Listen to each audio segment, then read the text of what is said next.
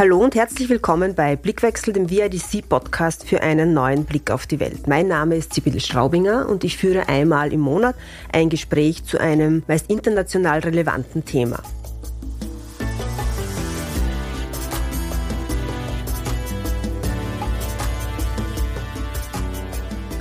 Wenige Wochen ist das neue Jahr erst alt und eingeläutet äh, wurde es mit einer Silvesterrandale in Deutschland, mit schweren Böllerunfällen in Niederösterreich, mit russischen Angriffen auf Kiew oder auch mit den Repressalien der Mullahs gegen die Demonstrierenden im Iran. Das sind völlig unterschiedliche Beispiele, die eins gemeinsam haben, es waren da vor allem Männer beteiligt. Mir ist dazu der Begriff toxische Männlichkeit in den Sinn gekommen und ich habe mich gefragt, was genau damit gemeint ist. Die Definition sagt, es ist ein Rollenbild, das Aggressivität zur Präsentation der eigenen Männlichkeit nahelegt und eine Unterordnung von Frauen befürwortet. Warum Gewalt in erster Linie von Männern begangen wird und sehr oft auch gegen Frauen, woher das kommt, was man dagegen tun kann, darüber spreche ich heute mit äh, Philipp Leb und mit Magda Seewald. Philipp Leb ist äh, Pädagoge und äh, Gründer und Obmann von Beuker, ein Verein zur Förderung gendersensibler Bubenarbeit in Erziehung und Unterricht. Herzlich willkommen, Philipp. Danke für die Einladung. Hallo. Und Magda Seewald ist Bereichsleiterin von Global Dialogue, Gender-Referentin am VIDC und äh, dadurch auch mit diesem Thema sehr oft schon beschäftigt. Hallo, Magda. Danke für die Einladung. Gemeinsam haben die beiden die Gender Tandem Trainings am VIDC entwickelt. Da komme ich dann später nochmal drauf zurück. Also schön, dass ihr euch die Zeit genommen habt und ich fange gleich einmal mit dem Philipp an. Äh, Philipp, du hast den Verein Beuker 2008 äh, gegründet und beschäftigst dich also schon sehr lange mit dem Thema Burschenarbeit und Männerarbeit. Haben wir ein Männerproblem oder ein bisschen weniger polemisch gefragt, äh, woran liegt es, dass Gewalt so männlich ist? Naja, ich würde nicht sagen, dass Gewalt männlich ist, sondern dass wir tatsächlich jetzt, wenn wir uns die Statistiken anschauen, sehr häufig Gewalt von Männern sehen. Ja, aber diese Gewalt richtet sich ja, wie du vorher schon gesagt hast, an Frauen, aber eben auch an Männer. Das heißt, Männer sind natürlich auch Opfer von Gewalt. Im öffentlichen Raum häufiger, im häuslichen Raum ist es für Frauen durchaus gefährlich mit Männern. Ja, also das ist das, was wir dann auch immer sehr oberflächlich verorten, dass ähm, Gewalt etwas vermeintlich Männliches ist. Ähm, du hast auch den Begriff toxische Männlichkeit verwendet. Ich denke mir, mh, hm, das ist das kommt dem schon ein bisschen näher, weil das hilft uns ein bisschen genauer hinzuschauen und zu sagen, okay, wie entsteht Gewalt, was sind Faktoren von Gewalt äh, und wie können wir Gewalt verhindern. Ja, also das ist auch die Idee der Gewaltprävention, die wir halt in der Bubenarbeit versuchen umzusetzen. Und das heißt nichts anderes, als sich anzuschauen, okay, hm, wie, wie gehe ich mit den anderen Leuten um, wie gehen sie mit mir um? Also etwas total Simples. Ja? Das ist etwas, was wir in der Bildung auch immer wieder ähm, unter sozialen Lernen kennen. Ähm, und wenn ich mir dann anschaue, wie aber Schule so funktioniert, dann kommt das tatsächlich immer noch zu kurz. Also auch in Ländern wie Österreich. Ja. Das heißt, ich verorte es dann schon noch ein bisschen am, am Systemischen äh, und nicht unbedingt am Geschlecht selber. Ja. Das wäre sehr, sehr reduzierend und würde natürlich auch einen biologischen, äh, eine biologische Erklärung führen. Wir Männer sind gewalttätig.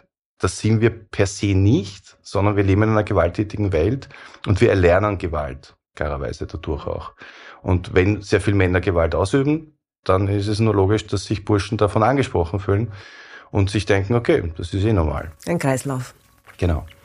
Äh, Magda, du bezeichnest dich selbst als Feministin und äh, wie kam es jetzt dazu, dass du dich mit Männlichkeiten auseinandergesetzt hast? Kommt man als Feministin dann zwangsläufig zu dem Punkt, wo man sagt, da muss man sich jetzt auch mit den Männern beschäftigen? Ja, gute Frage. Als ich äh, vor vielen Jahren beim VEDC anfing, haben wir zunächst äh, Genderprofile von den Partnerländern der österreichischen Entwicklungszusammenarbeit entwickelt oder geschrieben. Die sind in der Regel im globalen Süden, also ganz viele in Afrika oder Lateinamerika. Und da haben wir festgestellt, dass es ähm, auf der Gesetzesebene eigentlich schon sehr gute Entwicklungen gegeben hat. Generell, es wurden internationale Dokumente unterschrieben und auch nationale Gesetze zum Schutz von Frauen oder zum Schutz der Frauenrechte etabliert. Allerdings, wenn man die reale Verfassung angeschaut hat, sah es ganz anders aus. Also die Gesetze sind quasi im Leben der Frauen nicht angekommen. Das hat uns dazu bewogen zu überlegen, was kann man tun, welche Transformation ist notwendig, wie kann man Verhaltensänderungen bewirken in der Gesellschaft und vor allem bei Männern äh, und haben uns dann auf die Suche gemacht nach innovativen Projekten. Wir haben dafür eine Studie beauftragt und sind da auf ganz interessante Projekte und Organisationen, vor allem im globalen Süden auch gestoßen, etwa Sonke Gender Justice Network. Die haben wir dann auch mal eingeladen nach Wien und haben darüber auch das Netzwerk Men Engage kennengelernt. Und ich glaube, so haben wir auch dann Polka und Philipp kennengelernt.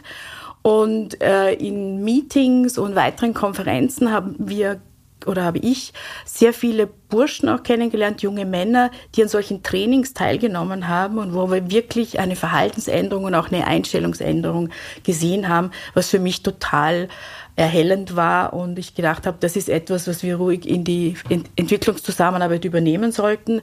Ich bin zunächst gescheitert damit. Zunächst hieß es, na, was sollen wir mit dem? Es ist Frauen, ist Gender etc. Aber wir haben es durchgesetzt. In der Zwischenzeit ist das auch ein wichtiger Faktor geworden in der Entwicklungszusammenarbeit in Österreich. Mhm. Ähm, Philipp, seit der Gründung von Boyka 2008 hat sich ja schon einiges getan in diesem Feld quasi auch der Burschen- und der, und der Männerarbeit. Und es gibt seit 2016 auch einen Dachverband dafür. Da bist du, glaube ich, auch im Vorstand. Und laut der Website des Dachverbandes äh, nimmt die äh, Männerarbeit in Österreich EU-weit sogar eine Vorreiterrolle aus. Das hat uns ein bisschen überrascht eigentlich, weil wir uns gedacht haben, das ist vielleicht eher da in den nordischen Ländern. Ähm, wie schaut die Männerarbeit denn in Österreich aus? Was macht sie so gut und so eine Vorreiterrolle? Ja, naja, die Geschichte ist ja da eher ein bisschen eine traurige. Ähm, die Männerarbeit, die Männerberatungen haben sich in Österreich ja gleichzeitig mit den Frauenhäusern gegründet. Also speziell ausgehend von Wien und der Steiermark äh, gibt es ja die Männerberatungsstellen schon sehr lange. Äh, und die auch immer enger, enger Ko Kooperation mit Frauenhäusern äh, bzw. Frauenberatungsstellen. Das war für mich auch die Idee von Anfang an immer äh, einen feministischen Blick hineinzunehmen, eben wir sind auch ein gemischtes Team und tauschen uns viel mit Frauenorganisationen äh, aus.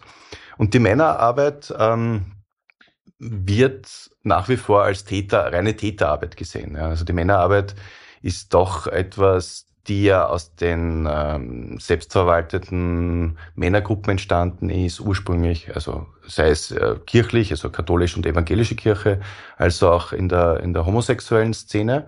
Und daraus hat sich so ein emanzipatorisches Bild entwickelt.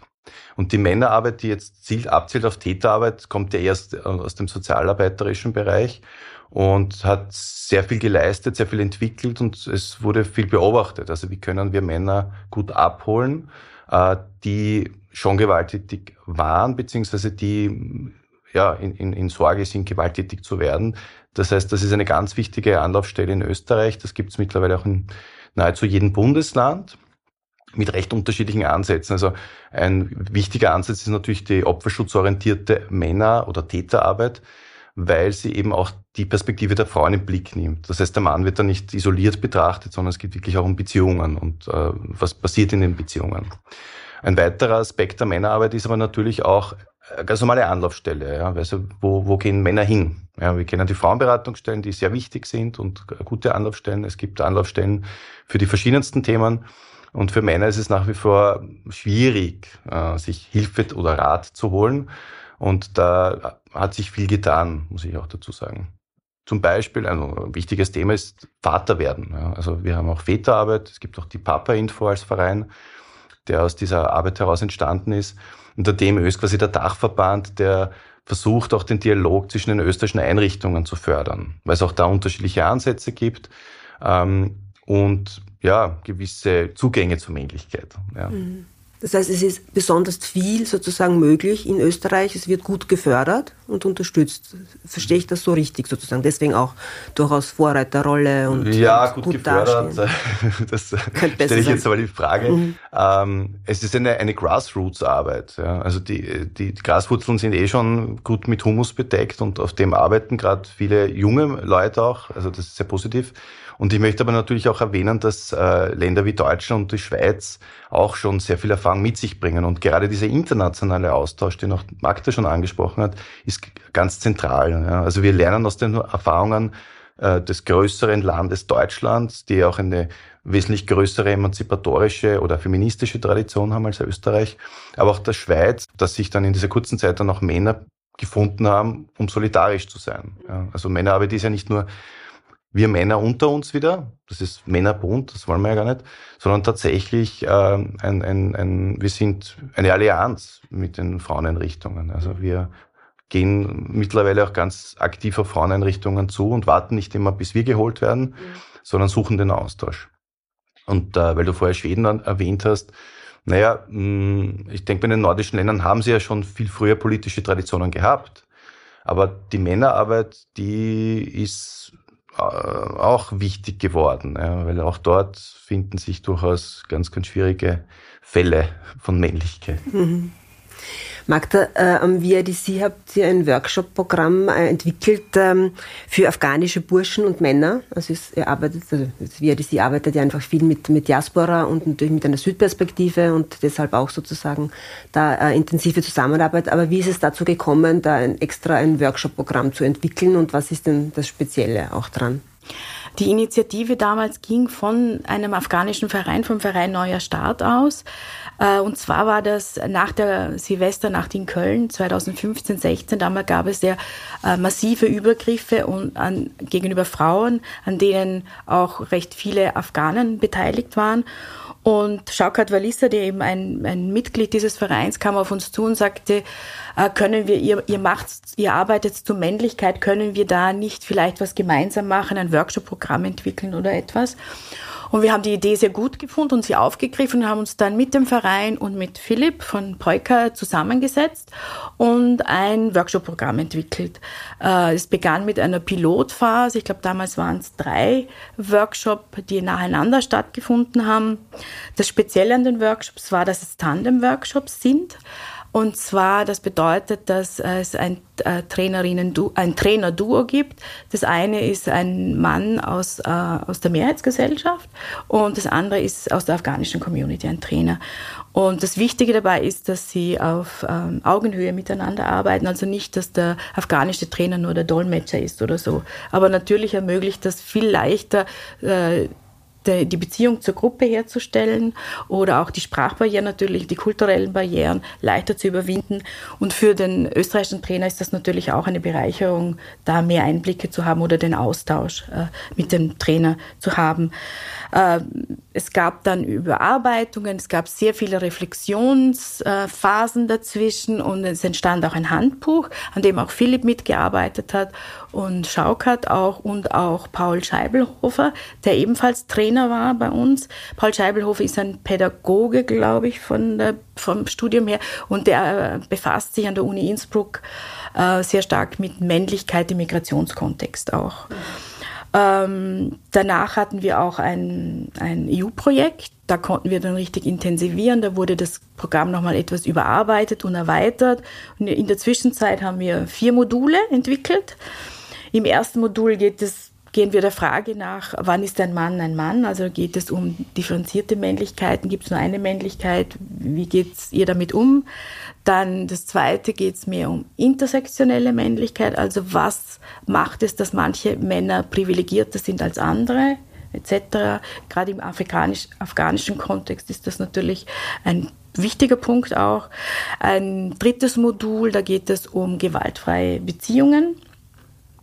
Äh, was ist Gewalt, welche Formen von Gewalt gibt es, was wird von Frauen vielleicht als Gewalt empfunden, was für Männer und gar nicht als Gewalt gedacht war und so weiter. Äh, und im, im, vierten Modul geht es dann um Diskriminierungs- und Rassismuserfahrungen. Das ist, glaube ich, im afghanischen Kontext auch ganz wichtig, weil sich natürlich Erfahrungen der Ausgrenzung, der Diskriminierung durchaus auf das Verhalten von Menschen auswirkt. Und das kann natürlich auch in Gewalt resultieren. Und da ist es eben wichtig, Strategien zu entwickeln, wie gehe ich damit um. Mhm. Äh, Philipp, du hast äh, mitgeschrieben, die Magd hat es gesagt, an, an, dem Handbuch mhm. auch und warst ja auch bei den Workshops beteiligt und so weiter. Das heißt, das ist aus deiner Sicht da jetzt das Besondere an, an dem Programm und gibt es aus deiner Sicht äh, Unterschiede zwischen der Arbeit mit afghanischen Burschen und mit österreichischen Burschen? Ähm, die erste Frage zu beantworten, was wir haben sehr viel daraus gelernt. Also diese intersektionale Perspektive, die Magda angesprochen hat, ist äh, für uns ein ganz großes Lernen gewesen als, als Mehrheitsösterreicher, weil wir viele Dinge vorausgesetzt haben. Also als gegeben, wir haben uns gedacht, ne, die afghanischen Kollegen, die werden da schon gleichberechtigt mitarbeiten. Dem war dann tatsächlich gar nicht so, sondern. Aber kannst du vielleicht nur erklären, was intersektional bedeutet in dem Zusammenhang?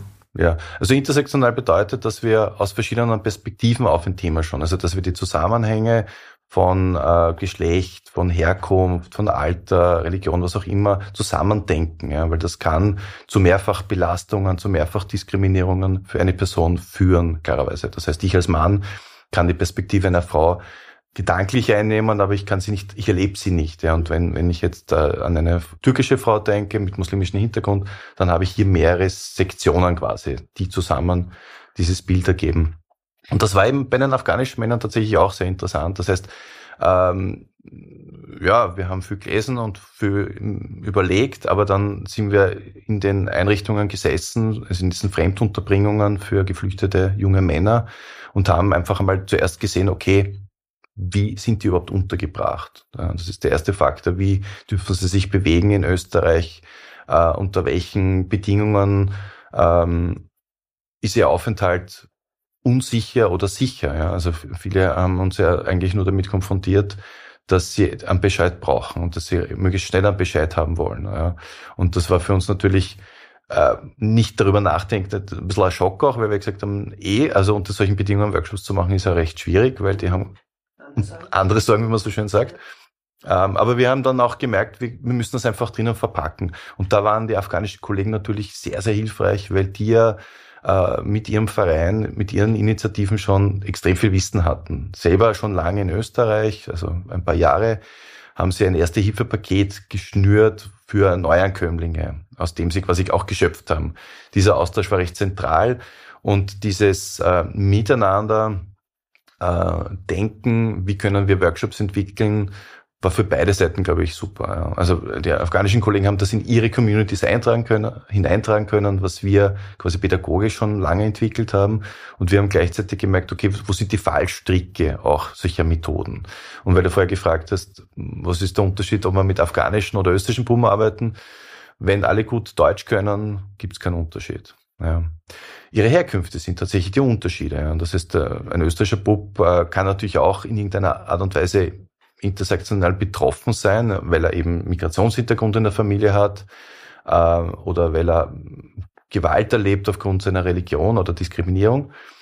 Ähm, und die Fluchterfahrung ist aber tatsächlich ein weiterer Faktor, der jetzt da nicht immer da ist, natürlich. Also da, da würde ich schon einen Unterschied sehen, wobei man ja auch bei Fluchtgeschichten äh, sehr unterscheiden muss, klarerweise. Ja. Also ähm, uns war natürlich bewusst, dass vielen von diesen jungen Männern, also speziell den afghanischen jungen Männern, auf der Fluchtroute ziemlich sicher Gewalt erfahren haben. Also dass sie entweder äh, aufgrund der, der, Grenzbeamten oder der Unterbringungen jeweils oder halt auch untereinander Gewalt erfahren haben und natürlich auch in, ihrer, in ihren Herkunftsländern der Fall sein kann. Ja. Aber wir, wir haben nicht immer vorausgesetzt, dass das so sein muss, sondern wir haben einfach darauf geschaut, okay, gut, ähm, sie sollen sich einmal herzeigen. Ja, das war der wichtigste Faktor, dass wir uns einmal alle herzeigen. Also wir, die wir äh, mehr als Österreicher sind, als auch die Kollegen äh, aus Afghanistan, aber eben auch die jungen Männer hatten die Möglichkeit, sehr schnell konnte auch dadurch Vertrauen gefasst werden, um über durchaus sehr, sehr wichtige und auch sehr ernste Themen zu sprechen.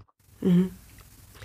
Immer bei afghanischen Männern und Burschen wird in Österreich sehr oft quasi gesagt, das sind Gewalt tätig, die sind rückständig. Ähm, und das ist sozusagen ein Bild, das vorherrscht, muss man sagen. Also medial natürlich auch, vor allem bei afghanischen Burschen.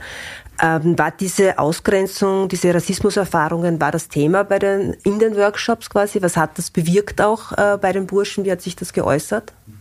Naja, ähm, ein Beispiel, das ich immer wieder zitiere, ist ein, ein junger Mann, der dann gesagt hat, naja, er, er sagt, er heißt Jacques und kommt aus Paris, weil er seine Herkunft verschleiern möchte. Äh, weil wenn er sagt, er ist äh, Mohammed aus Afghanistan, dann haben sich die Leute abgewendet. Ja. Also er hat nicht einmal eine Chance gehabt, Leute kennenzulernen. Ja. Das betrifft generell auch viele Männer mit Migrationshintergrund. Ja. Wobei wir natürlich auch genau hingeschaut haben, weil äh, wir haben uns zum Beispiel angeschaut, wie sprechen Männer Frauen an ja, oder wie sprechen Jugendliche untereinander und haben natürlich auch darauf aufmerksam gemacht, naja, das gibt schon auch wichtige Faktoren, wie man auf eine andere Person hingeht. Ähm, in dem Wissen, dass eben, gerade wenn man eine Frau kennenlernen möchte oder so, ähm, ja, das ist auch ein großer Lernprozess für viele Männer ist, egal ob aus welchem Land sie kommen. also auch in Österreich gibt es nach, äh, viel Nachholbedarf für, für Männer, wie man auf Frauen zugeht oder ja, jemanden kennenlernen möchte. Das heißt, ähm, wir sind da sehr niederschwellig auch an die Sache herangegangen. Wir haben ihre Lebenswirklichkeit hereingeholt. Das heißt, wir haben sie auch gefragt, wo bewegst du dich, wie bewegst du dich, wie geht's dir damit, was erlebst du? Haben sie auch durchaus ernst genommen, wenn sie erzählt haben von polizeilichen Kontrollen, Übergriffen etc. Aber natürlich auch angeschaut, okay, wie ist das entstanden? Das heißt, wir haben uns Ursprünge, Hintergründe angeschaut, äh, Wirkungen ähm, von Verhalten ähm, das ist etwas, was wir in der Gewaltprävention sowieso immer diskutieren müssen, ja, weil viele Burschen oder Männer oft gar nicht erkennen, das ist vorher, glaube ich, eh gesagt, äh, dass manches Verhalten, Verhalten einfach gewalttätig schon wirkt. Also ein, lautes Auftreten ist einfach nicht so angenehm und verursacht Unsicherheit oder tatsächlich auch Angst. Mhm. Da muss man hinschauen. Äh, Magda, ihr, also das VRDC macht ja neben der Arbeit mit den afghanischen Männern auch ähm, in letzter Zeit verstärkt mit afghanischen Frauen. Was passiert da konkret?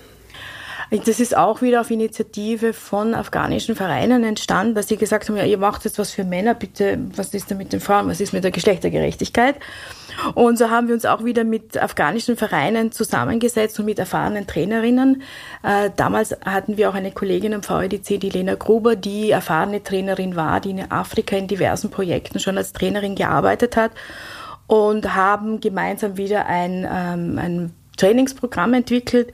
Klar war uns, dass es anders sein muss wie das für die Männer. Es ist mehr ein Empowerment-Training. Leider ist es dann ein bisschen zu, zu Ungunsten der Männertrainings ausgefallen, weil wir leider begrenzte Ressourcen haben und wir für die, nur begrenzte Finanzierung auftreiben konnten, deswegen leider. Aber die Frauentrainings äh, war ebenfalls wieder ein großer Reflexionsprozess, immer wieder auch die Interessen der Frauen reinzuholen. Ähm, Schlussendlich haben wir jetzt ein, ein, Programm entwickelt, etwas umfangreicher wie das für die Männer, sowohl stundenmäßig pro Workshop als auch modulmäßig. Es sind fünf Module. Das Setting muss auch ein anderes sein, weil wenn man mit Frauen Trainings macht, dann muss man Kinderbetreuung anbieten. Wir haben uns auch entschlossen dazu, den Frauen, den Teilnehmerinnen eine kleine Aufwandsentschädigung zu zahlen, so in Höhe der Fahrtickets. Einfach, dass sie auch äh, eine Rechtfertigung gegenüber ihrer Familie haben, dass sie dann teilnehmen daran. Äh, ähm, die Module, die wir so entwickelt haben, ist im ersten Modul geht es äh, mit dem Titel Unsere Solidarität, unsere Stärke. Da geht es um den Begriff Gender, um Geschlechterrollen, eine Reflexion von Geschlechterrollen. Was darf ich als Frau? Was darf ich als Mann? Was darf ich als Frau in Afghanistan? Was darf ich hier? Was durfte ich als Achtjähriges? Was kann ich als 50-jährige Frau? Also um diese Themen spielerisch auseinanderzusetzen und ebenfalls Empowerment auch als, was verstehen die Frauen unter Empowerment so als Beginn. Ähm, Im zweiten Modul geht es dann mehr um mein Körper, meine Entscheidung. Da geht es ums Wohlfühlen im eigenen Körper, aber auch mit der eigenen Geschichte. Da machen wir viel Biografiearbeit, aber auch äh, um Sexualität, äh, reproduktive Rechte wird da angesprochen. Was wir auch bei den Frauentrainings eingeführt haben, was wir bei den Männern nicht haben, dass wir in vier der fünf Modulen auch mit äh, Beratungsstellen zusammenarbeiten. Das ist ganz essentiell bei den Frauen, finde ich, die dann auch in die äh, Workshops kommen und einen Input geben. Im Modul 2 ist es etwa eine Vertreterin vom FEM Süd. Wir schauen darauf, wenn es irgendwie möglich ist, dass die auch erstsprachig ist, also dass sie Dari spricht. Ähm, weil äh, es ist wichtig, dass die Beratungsstellen dabei sind, damit die Hemmschwelle für die Frauen, wenn sie mal Hilfe brauchen oder Unterstützung, leichter dahin gehen können. Es passiert dann oft, dass sie in den Workshops gleich Termine ausmachen und so. Also das hat sich jetzt sehr gut äh, herausgestellt. Im, zwei, Im dritten Modul geht es dann ähnlich wie bei den Männern um Be meine Beziehung, meine Mitbestimmung also um Partnerschaft, häusliche Gewalt, welche Gewaltformen gibt es, was ist schon Gewalt.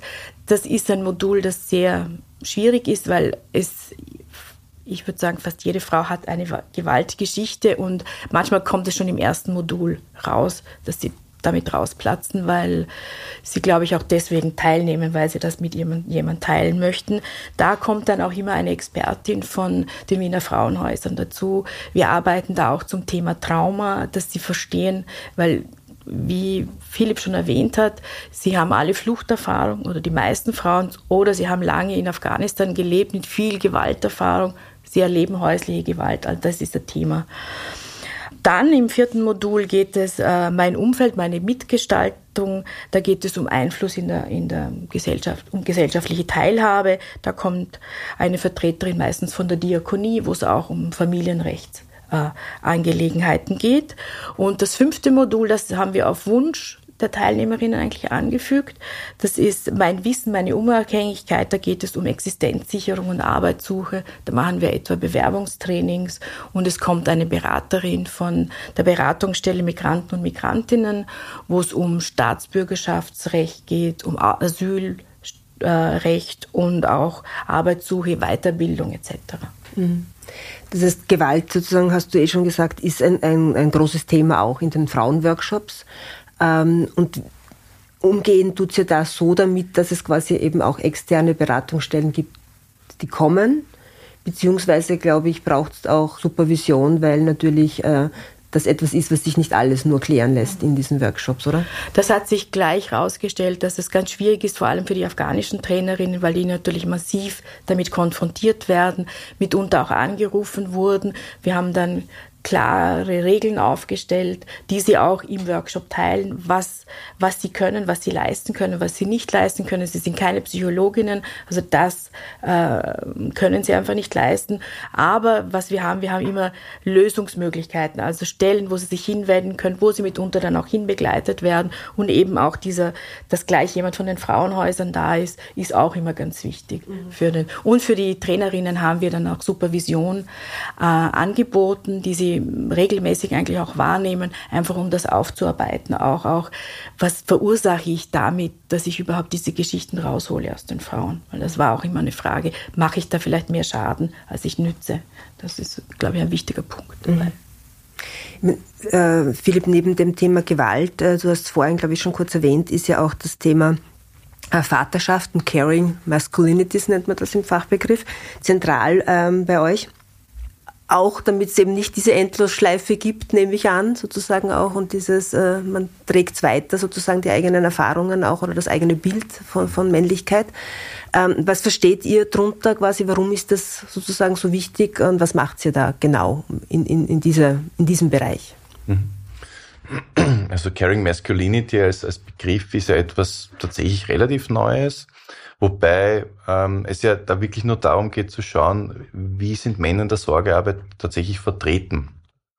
Es gibt seit ein paar Jahren den Day in Österreich, der ja äh, das zum Anlass nimmt, quasi Burschen für soziale oder erzieherischere Berufe äh, zu begeistern. Das sehen wir aber, es ist ein bisschen holprig, weil das gerade Berufe sind, die nicht so gut bezahlt sind, äh, die weiblich konnotiert sind, ja, äh, und wo Männer eine, eine Sonderrolle bekommen sollen. Also die Frage ist dann immer, da wird nach Geschlecht gefragt und nicht nach Fähigkeit und das ist ein bisschen schwierig. Das heißt, wir müssen uns tatsächlich anschauen, was können Männer denn gar nicht? Und was können sie schon? Und ähm, um das sehr praktisch zu illustrieren, äh, ich frage dann immer, was können Männer nicht, was Frauen können? Und das sind im Prinzip zwei Dinge. Ja, das sind Kinder zur Welt zu bringen und sie zu stillen. Und selbst das können auch nicht alle Frauen und wollen auch nicht alle Frauen. Aber alles andere können wir auch tun. Und wie wir auch wissen, ist gerade die Kinderbetreuung sehr weiblich, äh, weil quasi dann der Frauen das quasi biologisch zugestanden wird, dass sie die einzigen sind, die das können. Das führt auch dazu, dass Männer sich gar nicht äh, als berufen fühlen oder als kompetent fühlen. Da geht es gar nicht um die Frauen. Es gibt natürlich auch Frauen, die da ein bisschen Gatekeeping betreiben, beziehungsweise das als ihr Privileg ansehen. Aber tatsächlich, wenn wir auch in der Geschichte zurückgehen, hat es immer Männer gegeben, die sich gekümmert haben in einer Art und Weise. Ja. Also der Lehrerberuf war tatsächlich ein rein männlicher Beruf ursprünglich, war vielleicht nicht so sorgend und sozial, wie das heutzutage der Fall ist, ähm, aber der Umgang mit, mit Kindern und Jugendlichen war ihnen nicht verwehrt. Ja. Ähm, gesellschaftlich verwehrt. Ich rede jetzt da gar nicht davon, dass Frauen das blockieren, sondern Frauen freuen sich natürlich auch äh, darüber, wenn ihnen viel Arbeit abgenommen wird. Und da geht es dann nicht nur um die Kindererziehung, da geht es natürlich auch um die Pflege von Angehörigen etc. Also das sind alles ganz viele Dinge. Da schauen wir hin mit den, mit den Burschen äh, und, und sagen, okay, was beobachtet ihr, was seht ihr und äh, wie geht es euch damit? Ja, und wie stellt sich das später mal vor? Das heißt, ähm, wir gehen da offenen Blicks hinein. Ohne da irgendwie zu urteilen darüber und zu sagen, wer das besser kann oder wer nicht, sondern es gibt tatsächlich Menschen, die natürlich äh, befähigter sind, weil sie eine Ausbildung haben, klarerweise. Aber warum ergreift man oft diese Ausbildung nicht? Und wie wichtig wäre es doch, dass äh, das möglichst gemischt ist. Und das aber nicht nur ge Geschlechter gemischt ist, gerade auch im Bildungsbereich brauchen wir äh, ganz viele Fachkräfte, die einen anderen Hintergrund haben, klarerweise. Das heißt, Caring Masculinity äh, zeigt ja auch Aspekte auf, die wir in anderen Bereichen vielleicht sogar übersehen. Ähm, Alice Gambor, eine Forscherin aus der Steiermark, forscht seit vielen Jahren dazu und äh, hat auch jetzt, die haben äh, im Rahmen eines Projekts ein, ein, Kinderbuch herausgegeben mit dem Titel äh, Männer kümmern sich. Ja. Und das Spannende ist, dass sie ähm, auch diesen Aspekt herausnehmen, es muss anscheinend für Männer doch etwas Besonderes sein, damit sie es überhaupt tun. Also wo ist der Benefit überhaupt für Männlichkeit, sich zu kümmern? Ähm, und wenn wir das mit den Burschen besprechen, dann merke ich immer wieder, ähm, sie tun's teilweise eh, und in gewissen Bereichen würden sie sogar mehr machen, aber, und dann sind wir halt wieder bei der sogenannten toxischen Männlichkeit, es ist halt unmännlich. Also es ist immer noch eine Hürde und viele Dinge erlernen wir halt nicht von klein auf. Das ist halt auch wieder ein Präventionsansatz, wo wir sehr früh beginnen müssen. Also nicht nur in Bezug auf Gewalt tatsächlich, sondern überhaupt in Bezug auf Beziehungsarbeit. Äh, und das wird in weiterer Folge auch dazu führen, dass ja, Männer in, in, in späterer Folge sich wahrscheinlich eher überlegen, ob sie tatsächlich zuschlagen oder nicht, weil sie sich äh, auf, weil sie auf Dinge zurückgreifen können, die sie dann schon früher erlernt haben, nämlich soziale Kompetenzen. Mhm. Die Trainings, die ihr für afghanische Frauen macht, äh, Magda, die sind ja Empowerment-Trainings oder nennen sich auch Empowerment-Trainings. Vielleicht noch äh, zur im Vergleich jetzt zu den äh, Männertrainings, was, was sozusagen versteht ihr darunter und was für ein Empowerment kann man überhaupt erreichen, sozusagen durch diese Trainings? Gute Frage. Die Frage haben wir uns nämlich zu Beginn auch gestellt, was können wir mit den Trainings überhaupt erreichen? Es war uns klar, dass man Empowerment nicht einfach verleihen kann, das muss von innen herkommen. Und wir setzen da in erster Linie auf, auf der persönlichen Ebene an, also Stärkung des Selbstbewusstseins, indem sie die Frauen oft ihre Geschichten teilen und sehen, dass die anderen ähnliche Erfahrungen gemacht haben, dass man ihnen zuhört, dass sie überhaupt einen Raum haben, wo sie reden können und das, was sie sagen, auch ernst genommen wird. Das ist, glaube ich, auch für viele Frauen eine neue Erfahrung. Das stärkt sie natürlich ungemein. Aber auch zu sehen, dass das andere ähnlich haben, dass manches in der Lebensgeschichte gelungen ist, dass vieles gelungen ist, aber manches nicht auch, das aber auch nicht ihre Schuld ist, weil einfach die äußeren Umstände, gerade mit Afghanistan, ein anderes ist. Das, das hilft in der Auseinandersetzung mit dem Thema. Äh, und dann geht es auch ein bisschen um die Beziehungsebene natürlich in der Gruppe. Die Frauen lernen andere Frauen kennen. Sie lernen die Beratungsstellen kennen, was ihnen auch hilft. Wissen vermitteln stärkt sie auch in ihrem Empowerment. Und oft ist es so, wir richten zu Beginn des, Works, äh, des Trainings wird eine, Arbeits-, äh, eine WhatsApp-Gruppe eingerichtet, die von den Trainerinnen administriert wird. Und im Zuge des Trainings übernehmen die Frauen die Administration und die bleibt ganz oft erhalten. Also es, es stärkt sie dann auch als Gruppe. Sie machen dann dann weiter an Projekten. Äh, eine der Trainerinnen hat dann ein Schwimmprojekt entwickelt und quasi die ganze Gruppe ist dann als Gruppe dorthin gegangen. Und das stärkt natürlich auch die Frauen gegenüber anderen mhm. wieder. Gehen die jetzt weiter auch diese Empowerment-Trainings? Ihr habt ja, ja das Handbuch rausgebracht. Ja, wir haben gerade ein Handbuch erschienen, das demnächst präsentiert wird. Ja, es geht zum einen, haben wir begonnen, auch ein Training of Trainers zu entwickeln für Pakistan. Und zwar äh, arbeiten wir da mit einer Organisation zusammen, die in Pakistan mit afghanischen Geflüchteten äh, in, in Pakistan arbeitet. Da haben wir ein Online-Training entwickelt. Das wird auch weitergehen. Da werden wir noch weitere Module entwickeln. Und wir haben auch ein, ein Förderprojekt jetzt gemeinsam mit äh, dem Verein Frauen helfen Frauen ins Leben gerufen, wo äh, Diaspora- oder Migrantinnenvereine äh, Finanzierung für die Durchführung solcher, ähm, solcher Workshops, solcher Trainings ähm, bekommen. Da stellen wir, da bilden wir die Trainerinnen aus, stellen die Trainerinnen zur Verfügung und sie organisieren alles rundherum für ihre Mitglieder. Ist wir sind jetzt schon ein bisschen am Ende des Podcasts ähm, und ich habe sozusagen festgestellt am Ende dieses Jahr, also des letzten Jahres, als sozusagen, wenn man sich die politische Situation anschaut, war bei mir persönlich schon so ein bisschen eine Wut zu spüren, weil ich mir gedacht habe, wie sehr sich einfach Männer anmaßen, über Frauen zu bestimmen, auf ganz vielen Ebenen, in ganz vielen Ländern, ob das jetzt die Taliban sind oder ob das jetzt im Iran ist, sozusagen. Also ist dieses Patriarchat sozusagen mal wieder so deutlich spürbar. Es ist ja nicht immer gleich. Trotzdem haben sich ja Rollenbilder auch verändert natürlich, und grundsätzlich im, im, zum Positiven auch äh, vieles verändert. Das ist aber nicht leicht, so Rollenbilder zu verändern. Da muss man früh ansetzen. Das dauert alles seine Zeit auch. Und Beuker arbeitet ja aber auch schon lange in, in, in diesem Bereich. Das heißt, um auch ein bisschen hoffnungsfroh in das neue Jahr zu starten, ähm, wie haben sich denn sozusagen auch die, die Rollenbilder zum Positiven verändert? Was sind denn eure Erfahrungen? Äh, ihr arbeitet sehr viel auch mit Burschen im Schulalter zusammen. Gibt es positive Erfahrungen? ganz, ganz viele. Also grundsätzlich äh, habe ich immer schon die Erkenntnis gehabt, dass nicht alle Burschen schwierig sind oder laut oder gewalttätig oder sonst irgendwas, sondern dass es ganz, ganz viele entzückende junge Männer gibt, die auch später gute Partner sein werden. Mit allen Problemen, die es geben wird natürlich auch. Ne? Also als Mann heranwachsen ist auch nicht so einfach äh, und gehört zum Teil begleitet. Ja, und manchmal geht's halt schief.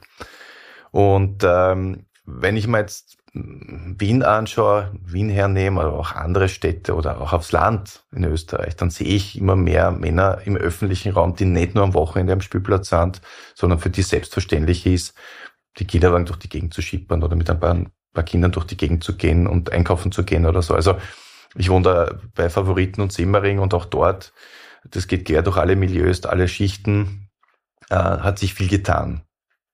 Äh, und ich sehe das auch bei den jungen Burschen und Männern. Natürlich äh, halten sich die toxischen Bilder noch ähm, aufrecht. Das ist unglaublich und teilweise äh, krampft sich mir auch der Magen zusammen. Also allein, wenn ich mir anschaue, was, was auf sozialen Medien konsumiert wird, ja. Aber die gute, gute Seite ist, wir reden halt drüber. Ja. Also wir reflektieren das und die Jugendlichen reden auch darüber. Es ist ja nicht nur so, dass sie es konsumieren und äh, auskotzen, sondern dass sie tatsächlich miteinander in Interaktion treten. Und, und die Schule ist halt ein, ein sehr guter Ort eigentlich für diese Auseinandersetzung. Das gehört gut begleitet, führt aber natürlich auch zur Überforderung von Lehrpersonal. Das heißt, da müsste es natürlich viel mehr Unterstützung geben. Jetzt nicht nur von externen äh, Vereinen wie uns, sondern natürlich auch tatsächlich im psychosozialen Bereich klarerweise. Das heißt, ähm, es, es zeitigt eine positive Entwicklung. Ja.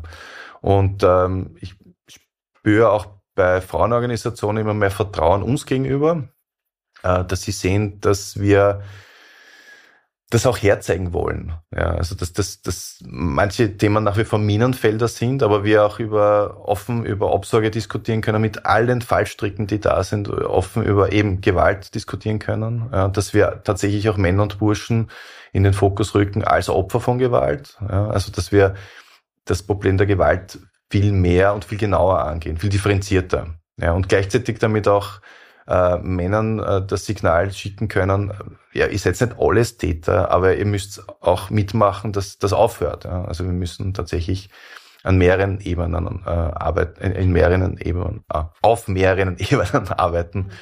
Ähm, und ich sehe das auf einem guten Weg. Ja. Also dass das politisch schon im, im, im Rampenlicht ist, ist durchaus positiv. Äh, man muss immer ein bisschen aufpassen, dass es nicht äh, eben die anderen Themen äh, überflügelt und äh, man muss sich auch immer die Kritik aus dem feministischen Lager anschauen, die zum Teil auch berechtigt ist. Ja. Also das ist halt dann auch wieder ein patriarchales Problem. Ja. Also wer wird höher bewertet, wenn ein Mann dann darüber spricht oder eine Frau. Ähm, ja, wir sind jetzt beim Kinderbetreuungsgipfel, da sitzen da vier Frauen über Frauenthema und das sind die Männer außen vor. Mhm. Natürlich sollen die Männer nicht über die Frauen entscheiden, aber sie sollen sich aktiv sichtbar machen und sagen, hey, Löhne rauf und kümmert sich um die Kinder. Mhm. Das ist nicht nur ein Frauenthema, das stimmt. Magda, hast du noch einen positiven Abschluss oder eine positive Erinnerung an äh, bei den Trainings vielleicht? Äh, also vielleicht das Allerpositivste, glaube ich, war, als wir ähm, die Trainings für die Männer durchgeführt haben kam mal eine junge afghanische Frau auf uns und sagte, ich will auch ein solches Training für uns, für Frauen, weil mein Bruder hat bei euch teilgenommen an dem Training und der hat sich verändert. Der hilft mit im Haushalt zu Hause, der ist ein anderer geworden und ich glaube, ein besseres Kompliment kann man eigentlich oder erfolgreicher können Trainings nicht sein, wenn sowas passiert, wenn wirklich Verhaltensänderung rauskommt. Also. Ja, das klingt sehr hoffnungsfroh. Dann starten wir gut ins neue Jahr damit. Vielen Dank. Ich danke euch sehr für das Gespräch. Es war ein spannendes Thema und ich glaube, es wird uns noch länger beschäftigen. Aber es ist auch schön zu sehen, dass sich, äh, dass auch was in Bewegung ist und sich auch etwas verändert. Dankeschön. Danke. So, das war Blickwechsel, der Podcast für einen neuen Blick auf die Welt. Zum Thema haben wir ein Männerproblem. Wenn es euch gefallen und interessiert hat und ihr regelmäßig einen Blickwechsel wagen mögt, ihr könnt uns auf Spotify finden oder auch auf unserer Homepage vidc.org. Bis zum nächsten Mal.